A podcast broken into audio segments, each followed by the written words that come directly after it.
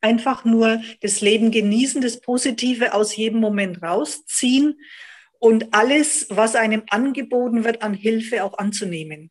Die Anschlussheilbehandlung, Reha, äh, Gymnastik, Selbsthilfegruppe, kümmert euch, man muss sich auch teilweise selber kümmern, aber das sind so Dinge, die ich nur jedem empfehlen kann.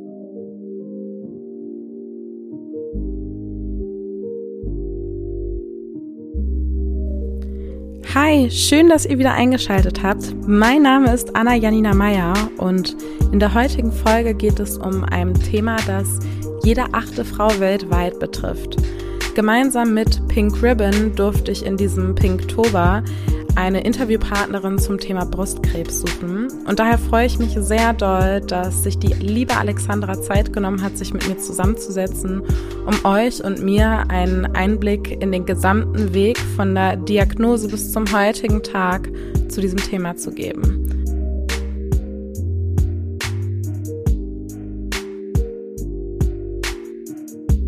Hi und schön, dass ihr eingeschaltet habt zur Folge 17 von Empowered by Women. Mein Name ist Anna Janina Meyer und bevor ich heute meine Interviewpartnerin begrüße, möchte ich mich einmal ganz herzlich bei Pink Ribbon bedanken, denn Pink Ribbon hat mir geholfen, die liebe Alexandra ausfindig zu machen, damit ich jemanden zum Thema Brustkrebs interviewen kann. Und weil wir uns ja auch im Monat des Brustkrebses befinden, bin ich sehr, sehr froh, ähm, dass ich heute die Alexandra bei mir habe und ähm, freue mich, dass du ähm, darüber mit mir reden möchtest. Also herzlich willkommen. Ähm, schön, dass du da bist. Ja, hallo, grüß dich. Ja, schön, dass ich dabei sein darf. Also ich bin die Alexandra, ich wohne im schönen Oberfranken hier in Kulmbach und bin 2015 an Brustkrebs erkrankt und versuche jetzt einfach das Beste aus meinem Leben zu machen. Ja, und äh, ich habe ja auch schon mitbekommen in unserem Vorgespräch, dass das wirklich ähm, ja schön ausreizt, das Leben so wie das jetzt ist. Aber wir wollen mal am Anfang anfangen. Und zwar habe ich gelesen, dass es so ist, dass ähm, die Rate der Betroffenen ab dem Alter von 55 bis 64 Jahren stark ansteigt. Wie alt warst du denn bei deiner Diagnose? Ich war 48. Mhm, also, also sogar noch unter dem Alter, ja. Genau, ich war noch jünger und ja, nee, ich war sogar 47 und ja, ich bin ja an Triple negativ erkrankt. Das ist ja dieses Sorgenkind aller Ärzte, weil es ja bei uns noch kein Medikament zur Heilung gibt, wie bei den ähm, hormonbedingten Krebs, Brustkrebserkrankungen. Aber ja, das hat mich so, ich habe aber gemerkt, ich glaube auch, dass die Brustkrebspatientinnen immer jünger werden. So 55, ja, das ist ein kritisches Alter, auch bei Männern, nicht nur bei uns Frauen, glaube mhm. ich. Aber ich habe leider in, auch in Rehas und äh, gemerkt, es sind viele, viele junge Mädels schon dabei. Mhm.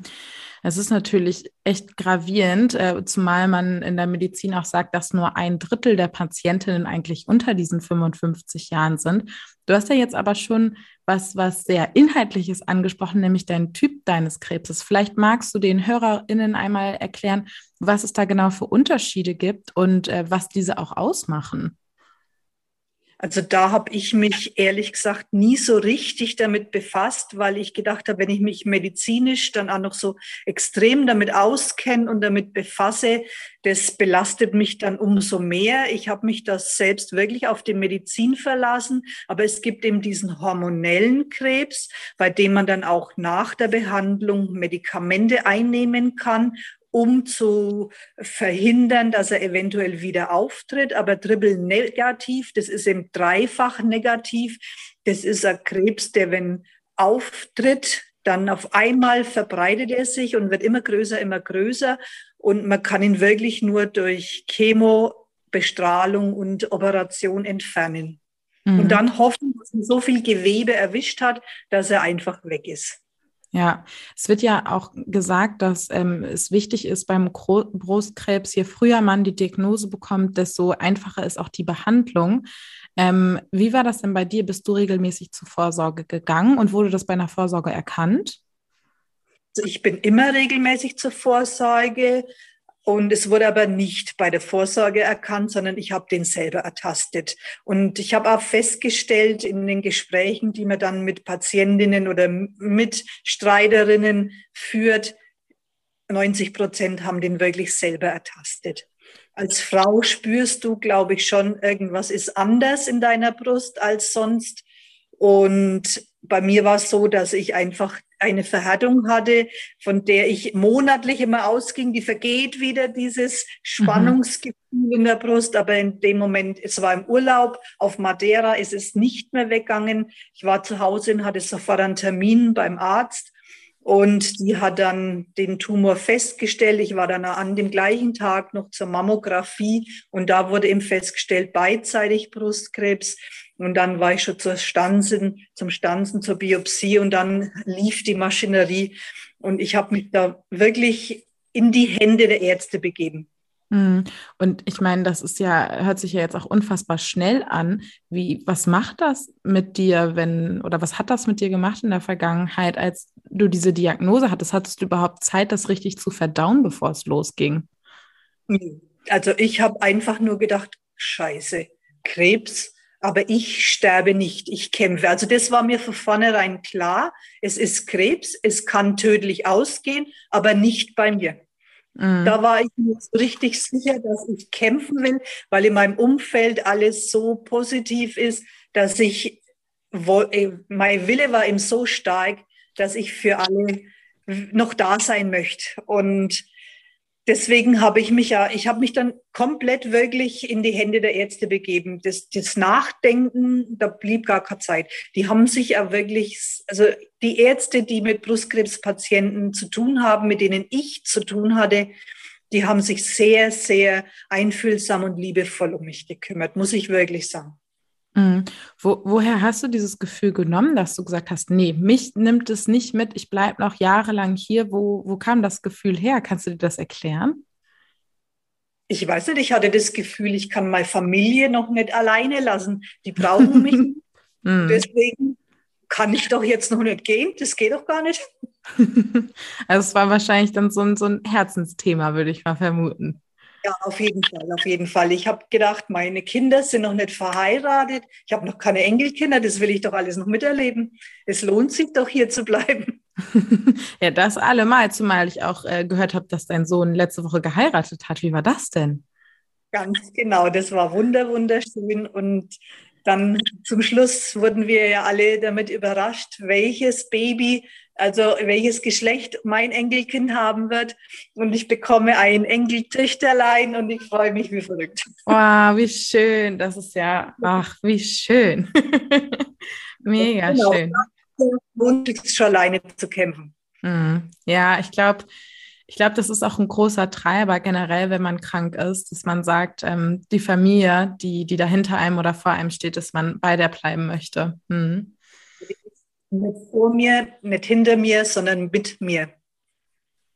Das ist auch, das ist noch schöner. Mit dir ist natürlich noch schöner. ähm, genau, du, du sagtest dann ja, das ging bei dir alles ganz fix. Die Diagnose war dann da, dann kam quasi dieser diagnostische Teil, also auch so, du hattest ja gesagt, eine Mammographie, eine Biopsie. Wie, wie kann man sich das genau vorstellen? Also wenn man jetzt das Wort Mammographie das erste Mal hört, kann man sich da ja erstmal nichts drunter vorstellen. Wie läuft sowas ab? Also eine Mammographie ist ja eigentlich immer so was Schmerzhaftes für die Frauen, was ja normalerweise immer erst ab, für Frauen ab 50 eine Regeluntersuchung ist. Also da wird äh, wie ein Röntgenbild, aber nur von der Brust. Da wird die Brust quasi platt gedrückt und abfotografiert in verschiedenen Blickwinkeln. Und da erkennt man dann eben äh, gutes oder schlechtes Gewebe. Mhm. Und bei der Biopsie wurde dir da dann ein Stück aus der Brust rausgestanzt oder wie kann man sich das vorstellen? Also die Ärztin hat mich hingelegt und hat dann ein bisschen äh, betäubt mit einer Spritze die Brust. Und dann hat sie gesagt, so, und jetzt schießt wie bei einer Pistole, kann man sich das vorstellen. Sie ist dann wie mit einem Schussapparat, dem spürt man aber überhaupt nichts. Genau an die Stelle, wo sie vorher mit Ultraschall äh, gesucht hat, wo der Tumor ist. Und aus diesem Tumor wird dann ein Stück entnommen. Hm. dann kann man bestimmen, welche Art von Krebs es ist. Und wie lange war der Prozess? Waren das jetzt eine Woche oder zwei oder war das ein Monat? Wie lange hat das in Summe gedauert? Vier Tage.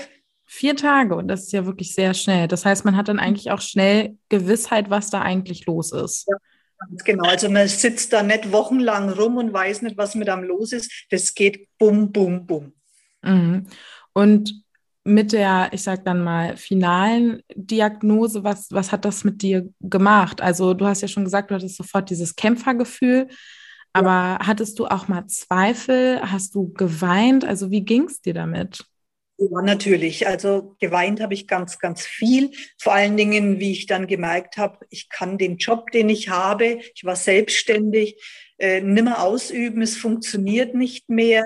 Und ja, da, da bricht man dann auch schon mal ein Stück weg zusammen. Aber dann gibt es ja doch wieder den Ehemann, die Familie, die einen dann wieder stützen und halten. Mhm. Also bei mir glücklicherweise so. Das ist super schön. Und gab es über deine Familie und deinen Ehemann hinaus auch noch Sachen, die dir Unterstützung geboten haben, die, dich, die dir geholfen haben in der Zeit?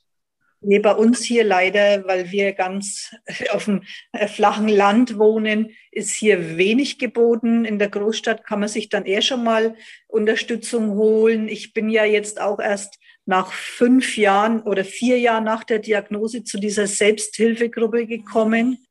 Und also bei uns beim habe ich keinerlei Unterstützung hier bekommen. Auch in, in der Klinik, erst dann zur Chemo, dann kommt dann immer ein Psychoonkologe aber richtig wahrgenommen habe ich das damals noch nicht. Mhm. Und heute bist du ja aber bei der Selbsthilfegruppe. Ist sie denn bei dir auch in der Ortschaft oder liegt das ein bisschen weiter außerhalb? Das ist wirklich hier bei uns vor Ort. Wir treffen uns einmal im Monat und tauschen uns aus und ja, wir lachen und haben ganz viel Spaß miteinander. und würdest du sagen, das hilft dir auch? Ja, weil es gibt immer mal so Fragen, und ja, oder einmal äh, äh, einfach so Themen, über die man spricht. Und nee, also es, es baut auf und man ist einfacher unter sich. Man kann einmal was sagen, was der andere nicht versteht, der die Krankheit nicht gehabt hat. Und aber hauptsächlich, also wir reden schon mal über das Thema Krebs, aber hauptsächlich geht es einfach darum, dass wir Gleichgesinnte an einem Tisch sitzen und auch lachen können. Ja, ist verrückt, wie dann ähm, so eigentlich so ein schreckliches Thema doch so positiv miteinander verbinden kann. Genau. Hm. Okay. Ähm, bei dem Diagnosegespräch hast du da dann auch schon direkt die Option aufgezeigt bekommen? Also wurde dir dann schon direkt gesagt, so und so könnten wir jetzt weitermachen? Ja. Es äh, wurde gesagt, brusterhaltend operieren oder nur das Gewebe herausschneiden und es kam aber vom Arzt dann auch die Empfehlung, was er meint, was er machen würde. Also bei mir war klar, dass vor bei Triple Negativ wird erst Chemo, dann OP und dann Bestrahlung. Es gibt ja auch äh, Krebsarten, da wird gleich operiert. Äh, bei mir war es eben Chemo, OP, Bestrahlung und ja, hinterher, also es wurde einfach nur brusterhaltend oder äh, Amputation die beiden Themen wurden schon angesprochen. Und gab es die Möglichkeit, bei dir zu erhalten oder musste amputiert werden? Ich bin brusterhaltend. Ich habe sehr, sehr viel eigenes Gewebe mitgebracht. Und bei der OP wurde jeweils aus jeder Brust ein Kilo Gewebe entnommen. Das ist wahnsinnig viel. ja. ja.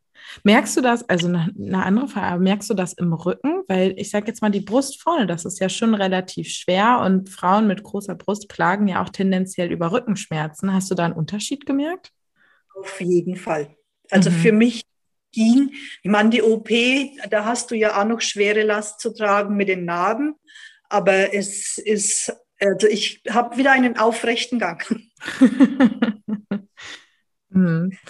okay, und ähm, es gibt ja auch noch andere ähm, Therapiemöglichkeiten, also so Hormontherapien und sowas. Wurde dir das alles offengelegt, was du machen möchtest, oder gab es da wirklich die ganz klare Empfehlung?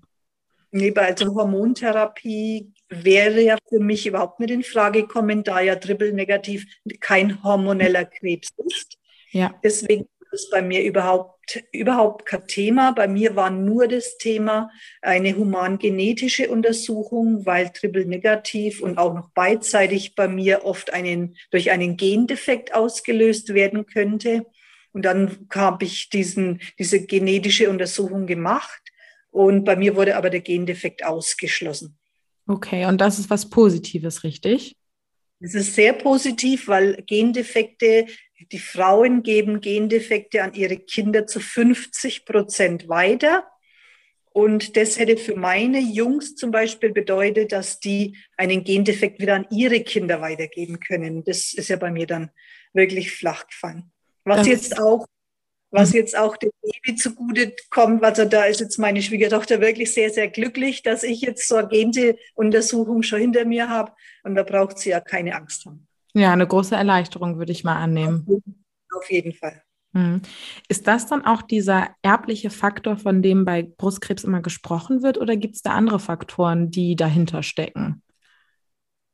Also es gibt bestimmt auch andere Faktoren, aber dieser genetische Faktor ist auf jeden Fall auch also den Krebs, wir tragen den ja sowieso alle in uns. Und es gibt halt Situationen, da bricht er aus und bei vielen zum Glück nicht. Und, aber ein Gendefekt ist natürlich auch so was, was mhm. den Krebs lösen kann, ja. Ja, und es ist ja auch so, dass unsere äußeren Umstände auch einen ganz, ganz großen Effekt darauf haben, ob überhaupt ausbricht. Und das können ja sowas wie Ernährung und Sport und ähnliches sein. Wie, wie war das bei dir vor der Diagnose und wie hat sich das zum heutigen Tag jetzt verändert?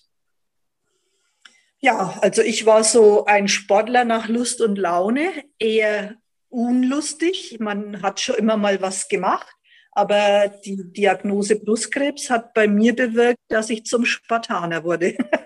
also ich, laufe jetzt mittlerweile einen Halbmarathon und bewältige da dabei 40 Hindernisse.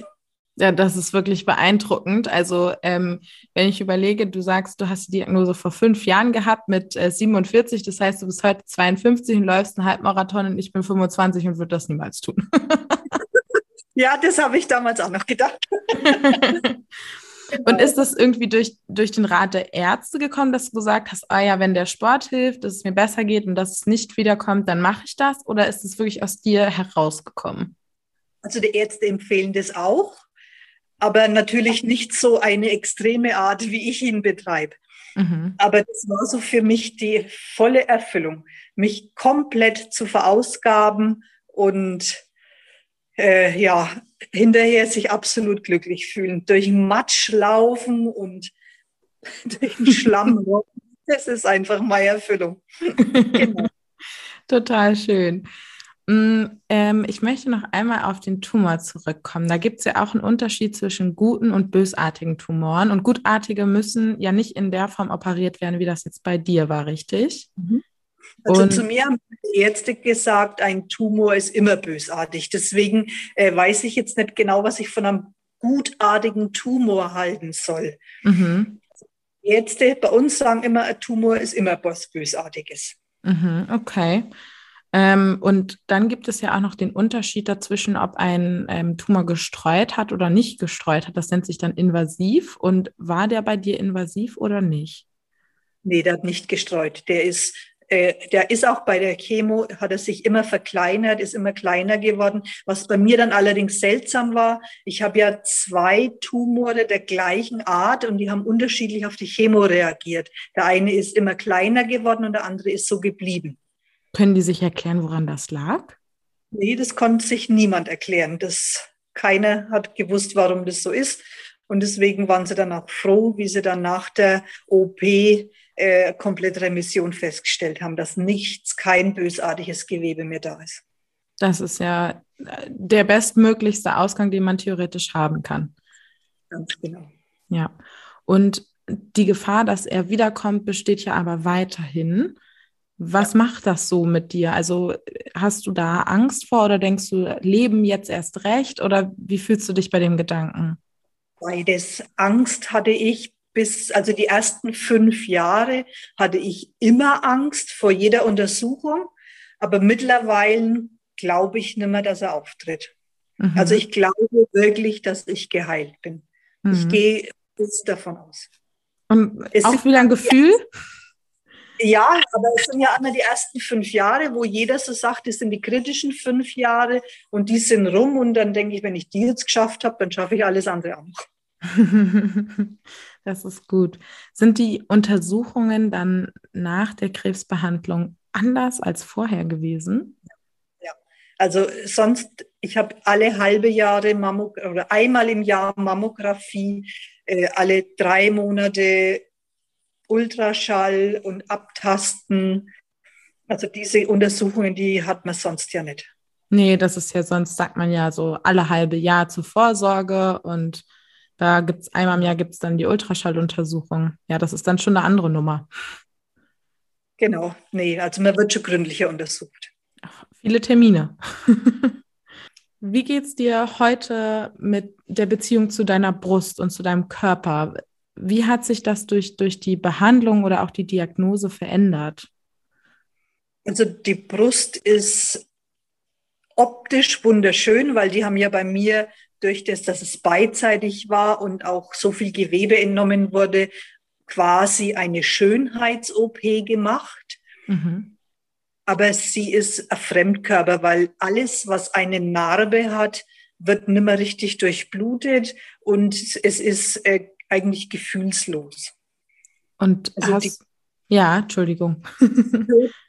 Mehr richtig zu mir es ist halt da, damit es den BH ausfüllt, aber so richtig zu meinem Körper gehört es nicht. Das, wenn ich aber beim Sport die, die gewisse Übungen mache, bereitet es mir immer noch Schmerzen. Es mhm. ist einfach so. Mhm.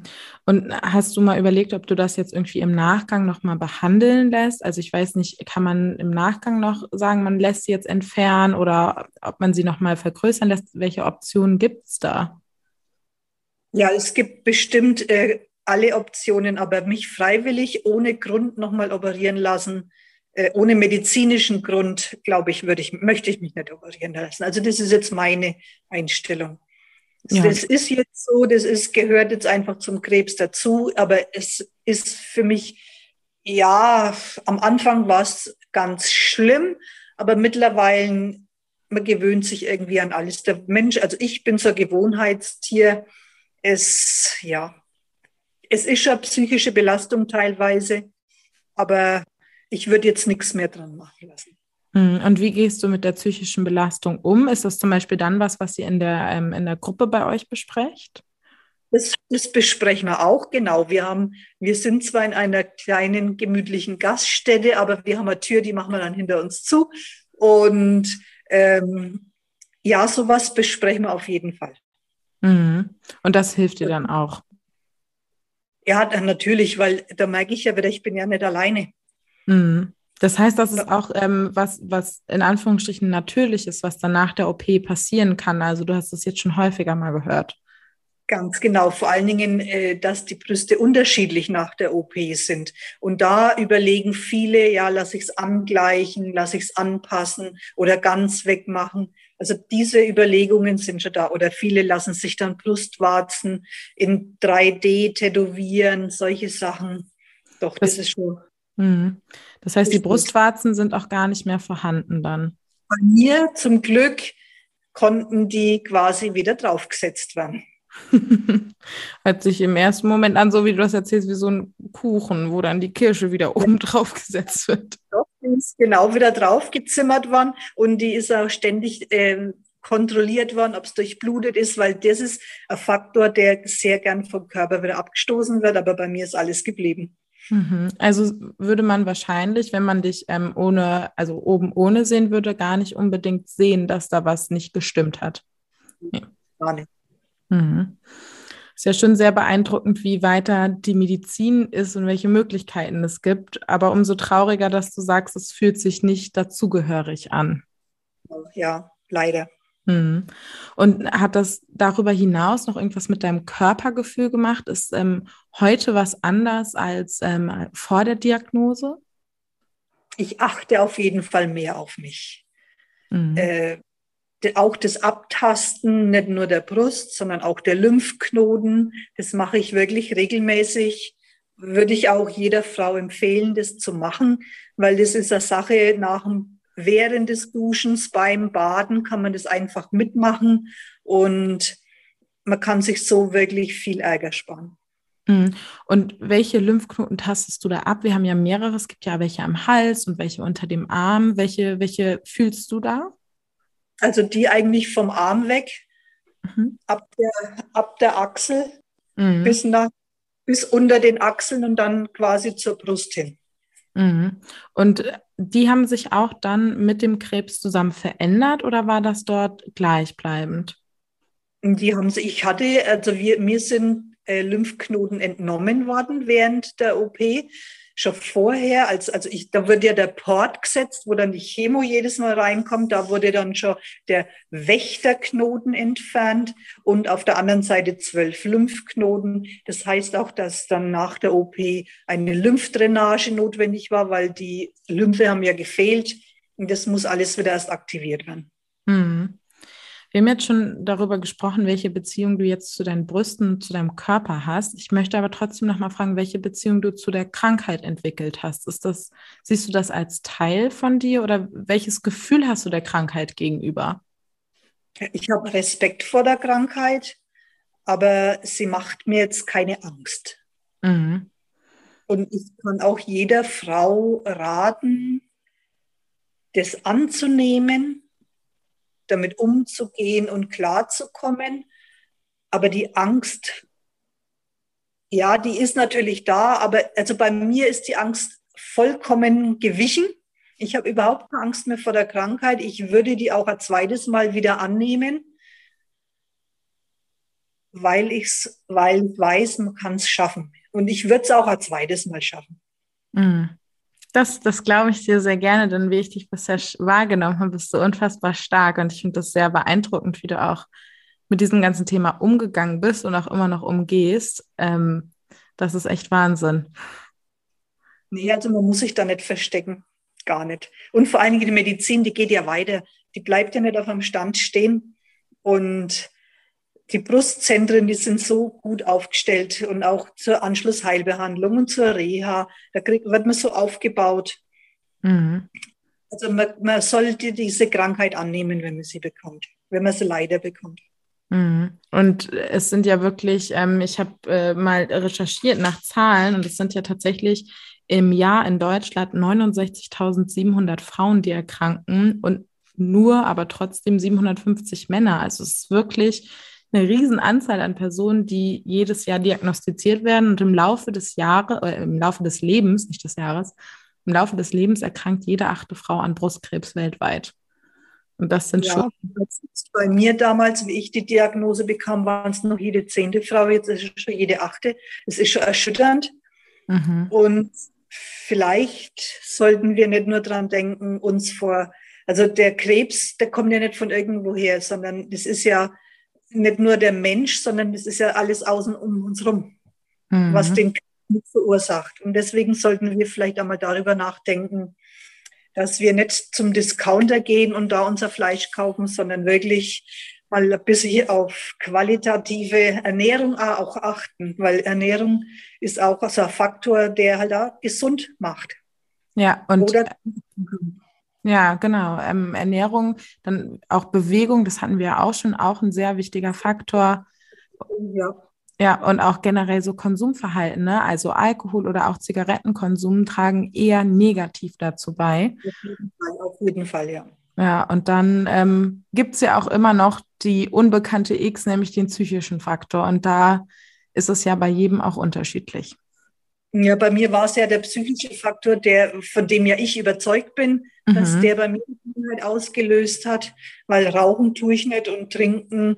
Äh, ich trinke zwar Alkohol, aber jetzt nicht so, dass er mir Schaden zufügt, gehe ich jetzt mal davon aus. und also ja, der psychische Faktor ist im Berufsleben vor allen Dingen ja heutzutage ganz schlimm.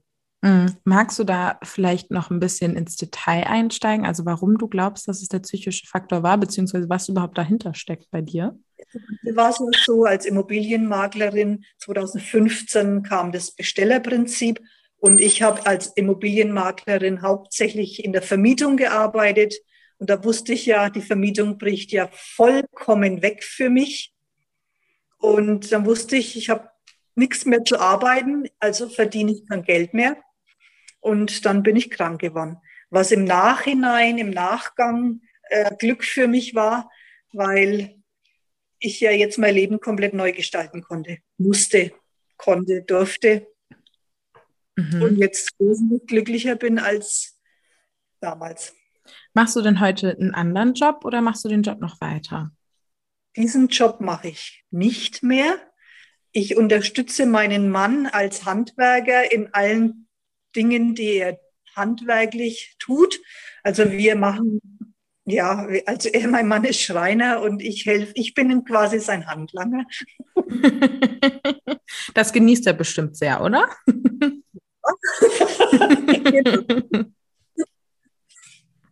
Nee, also wir verlegen gemeinsam Fußböden, wir streichen Wände, machen Fenster ein und die Angebote hole ich noch ein.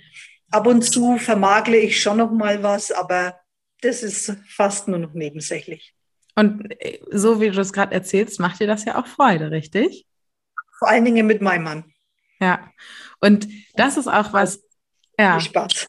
Ja, das kann ich mir vorstellen. Das ist ja auch was, was du mir erzählt hast, was ich unfassbar schön fand, denn während deiner Diagnose gab es ja auch einen wunder wunderschönen Moment, aber von dem willst du vielleicht selber erzählen. Ja, genau. Er, mein Mann hat mir in der Diagnose einen Heiratsantrag gemacht. Da war, damals waren wir noch ja zusammengelebt und dann hat er sich entschieden, mit, mit mir durch dick und dünn zu gehen und als mein Ehemann und es war wirklich toll. Also es war so schön. Da habe ich gewusst, dass das ist einfach Liebe, das passt. Hm, und ich kriege schon wieder Gänsehaut, wenn du das erzählst, weil ich glaube, ja. Noch einen größeren Liebesbeweis als in so einem Moment der Frau, die man liebt, einen Antrag zu machen, geht eigentlich nicht mehr. Mehr geht nicht. Mehr geht nicht. Mehr geht nicht. Und das hat dir wahrscheinlich auch viel Kraft für den ganzen Weg gegeben, oder? Genau, er war eigentlich immer für mich da, ob er im Job Stress hatte oder nicht. Wenn es mir schlecht ging, hat er alles liegen und stehen gelassen, kam zu mir. Er kann nicht kochen, aber Süppchen hat er zusammengebracht und nee, das war wunderschön. Mhm. Ich glaube, was auch noch ein ganz großes Thema ist, was viele HörerInnen interessiert, ist das Thema Haare, weil man ja auch davon spricht bei sämtlichen Krebsbehandlungen, dass die Haare verloren gehen. Wie war das bei dir? Also bei mir war es so, ich habe keine Angst davor gehabt. Und ich dachte aber nicht, dass die so schnell ausfallen. Ich wollte noch mit meinen eigenen Haaren heiraten, bin noch zum mhm. Friseur und war aber schon beim Anpassen der Perücke und trinke morgens meinen Kaffee. Und die haben dann den Stoffwechsel ausgelöst. Ich lang, ich fasse mir so durchs Haar und dann denke ich, scheiße. Oh nein. Dann habe ich bei beim Friseur mit der Perückenmacherei angerufen, habe gesagt, es geht los und die, oh, jetzt schon. Und dann haben die überhaupt nicht lang rumgefackelt, ich soll kommen, wupp, wupp, war meine Haare weg und die Perücke aufgesetzt. Ich wow. hatte aber, ja, das ging wirklich ganz schnell. Die haben auch nicht lang gefragt, sondern mich auch nicht überlegen lassen, sondern die haben einfach gehandelt und das gemacht. Und ich habe mich mit Perücke wohl gefühlt, aber ohne genauso. Ich hatte also überhaupt keine Hemmungen, mit Glatze durch die Welt zu gehen. Nur mein jüngster Sohn. Der hat gesagt, Mama, lass bitte deine Haare auf oder trag eine Mütze dann im Haus, wenn ich zu Hause bin. Also der konnte mich mit Glatze nicht sehen. Das ist ja auch ein stetiger Erinnerung daran, dass die Mama krank ist. Das ist für die Kinder bestimmt auch nicht einfach. Er wollte das nicht. Mein Großer, der hat schon damals nicht mehr hier gewohnt, der äh, war schon außer Haus. Der, für den war das überhaupt kein Problem, aber der Kleine, der konnte mich ohne Haare nicht sehen. Der wollte nicht wahrhaben, dass die Mama krank ist. Mhm. Ich glaube, das ist für jedes Kind schwer. Mhm. Ja, auf jeden Fall. Und ich, man sollte auch seine Kinder ähm, zurückhalten. Also keine Angst machen, dass man oder von der Krankheit den Kindern zu viel erzählen. Mhm. Weil ich glaube, es tut denen gar nicht gut.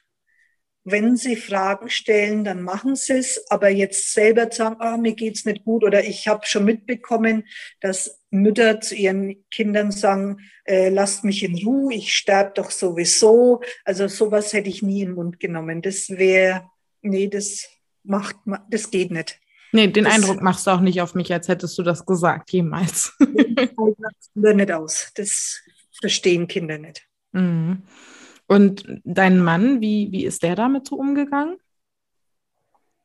Der hat immer gesagt, wir schaffen das, ich bin da obwohl ich ja die meiste Zeit selber positiv war. Aber dann, wenn, er, wenn ich so trotzdem mal so Phasen hatte, wo ich, oh, dann hat er gesagt, komm, wir schaffen das oder willst, mach mal, sind wir einfach mal spazieren gegangen, dass ich einfach was anderes sehe oder, also er hat mich richtig unterstützt. Hm, das hört sich auch so an. Dann scheint das auch genau der Richtige zu sein, Alexandra. Das ist ja auch. Also wir wissen es beide sehr zu schätzen. Mhm.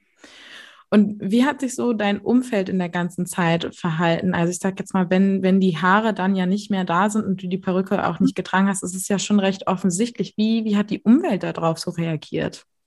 Ganz unterschiedlich. Manche, also da merkst du dann, was sind richtige Freunde und was sind Freunde, die sich Freunde nennen. Manche haben aber gleich zu mir gesagt, Alex, ich kann damit nicht umgehen, sei mir nicht böse.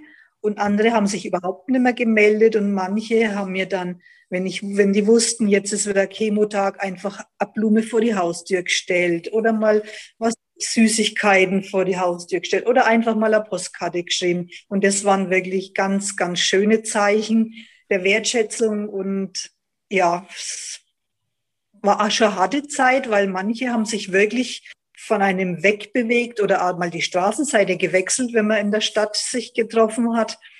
Ja, es ist, geht so oder so. Hm, das heißt, auf der einen Seite war es eine Stütze, aber auf der anderen Seite hat es einem auch ein bisschen den Boden unter den Füßen weggerissen. Auf hm. jeden Fall. Hm. Ach, schade, dass, ähm, dass man erst in solchen Situationen dann anfängt zu erkennen, was so wirklich hinter den Menschen hintersteckt. Wobei ja auch häufig das in einem drin ist und man das wahrscheinlich vorher selber gar nicht weiß. Ja, aber ich glaube, bei den meisten ist es die Hilflosigkeit. Mhm. Und hat sich das jetzt auch äh, mit der Heilung dann verändert? Haben sich dann Leute, die sich vorher abgewendet haben, wieder gemeldet oder sich entschuldigt dafür oder sonst was?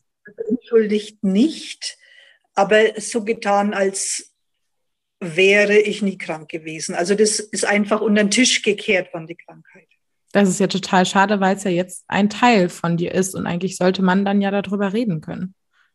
Nee, also das, also drüber reden, die, die wollen auch nicht. Also ich glaube, wenn die selber krank werden, ist das, sind es dann diejenigen, die über ihre Krankheit nicht sprechen. Mhm. Ja, das ist traurig, weil ich glaube, und das ist ja auch mit ein Inhalt dieses Podcasts, wenn wir mehr über solche Dinge reden und mehr ähm, Sichtbarkeit in unserer Gesellschaft dafür schaffen können, dann wird es uns allen generell damit auch besser gehen. Auf jeden Fall bin ich fest davon überzeugt. Mhm. Und wie geht es dir heute? Das ist ja auch immer noch eine wichtige Frage. Du hast es jetzt so eine lange Zeit durchlaufen und du giltst als geheilt, aber wie geht es dir heute? Ähm, ich ich beschwere mich nicht, aber die Spätfolgen von Bestrahlung und Chemo sind allgegenwärtig. Es sind manchmal so Dinge, wo ich denke, oh, also Gelenkschmerzen oder diese Wortfindungsstörungen. Das Gedächtnis macht nicht mehr mit, die Konzentration lässt nach. Aber auf der anderen Seite denke ich mir, ich wäre ja älter. Das ist vielleicht ein ganz normaler Alter. Ich bin da mal so ein bisschen hin und her gerissen. Ist es einfach nur dass ich älter wäre oder ist es alles von der Chemo und von der Bestrahlung? Aber gewisse Sachen sind einfach von der Bestrahlung kaputt. Die lassen mhm. sich nicht mehr herstellen und mit denen muss man einfach klarkommen. Und, und Aber, du kommst damit klar? Ähm, mehr oder weniger. Also ich wohne ja leider, wie am Anfang schon mal besprochen, ziemlich ländlich und ich hätte gern mehr psychologische Unterstützung. Mhm. Und hast du dir da schon Gedanken zu machen, wie man das umsetzen könnte?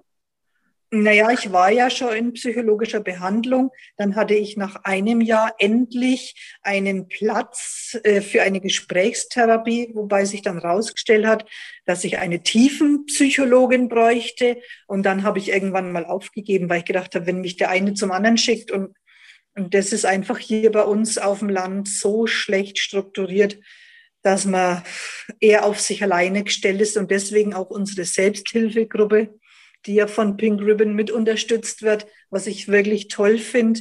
Und ja, die, da helfen wir uns dann gegenseitig.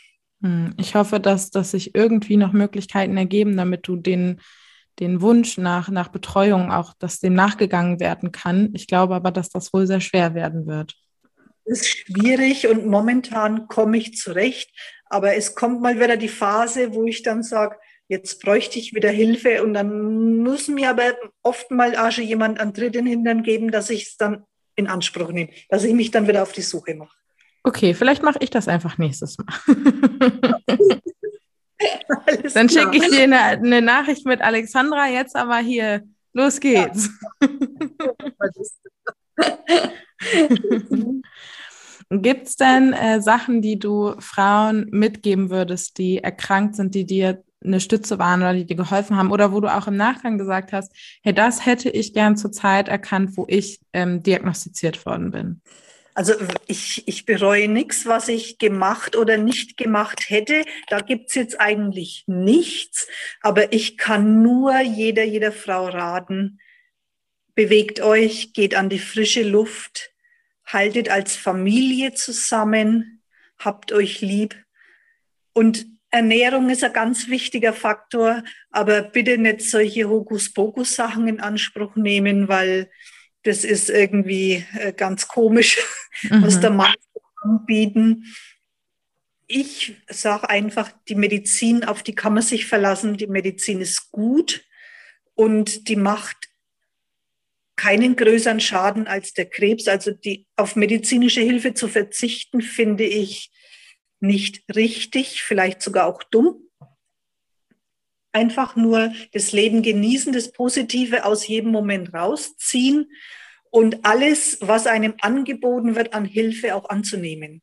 Die Anschlussheilbehandlung, Reha, äh, Gymnastik, Selbsthilfegruppe, kümmert euch, man muss sich auch teilweise selber kümmern, aber das sind so Dinge, die ich nur jedem empfehlen kann. Mhm. Und gibt es da Möglichkeiten, wo man sich erkundigen kann? Also im Brustzentrum, in dem ich behandelt wurde, da liegen Flyer aus. Die Psychoonkologen kann man fragen, die dann auch bei uns, also in den Brustzentren sind, was es denn für Möglichkeiten gibt. Und dann gibt's ja das, äh, die Krebszentren, über die man Arbeit, äh, Beihilfen, zum Beispiel, wenn es einem finanziell nicht so gut gestellt geht oder gut geht, es holen kann. Und die Frauenärzte, bei denen man zur normalen Kontrolluntersuchung geht, die wissen eigentlich auch die ganzen Adressen und Stellen. Hm. Wenn es jetzt einen Satz, ähm, wenn du einen Satz formulieren müsstest, den du ähm, jeder Frau mitgeben möchtest, die diagnostiziert ist, was für ein Satz wäre das? Das Leben ist viel zu schön, um aufzugeben. Oh. am Ende ist alles gut. Und wenn es nicht gut ist, dann ist es noch nicht das Ende. Das ist so ein schöner Abschlusssatz für diese Folge, Alexandra. Ähm, ich bin ganz begeistert. Ähm, ich bin auch begeistert von dir. Ich bin begeistert von deinem Weg. Ich finde es Wahnsinn, was, was du ja im Leben geschafft hast, wie gut es dir heute geht und wie du mir hier entgegenstrahlst. Das ist, das kann man nicht in Worte packen. yes. Ich ähm, frage ja immer noch zum Ende der Folge zwei Fragen. Und die eine Frage ist, ähm, wenn es da draußen jemanden gibt, die sich oder der sich mal mit dir austauschen möchte zu dem Thema, wie kannst du erreicht werden? Oder möchtest du das überhaupt? Meine Handynummer jedem weitergeben. Okay, das heißt, ihr könnt gerne Ihr könnt gerne E-Mail an empowered-by-woman at outlook.de schreiben und dann verknüpfe ich euch gerne mit der lieben Alexandra. genau. So, Meine E-Mail-Adresse kannst du alles weitergeben.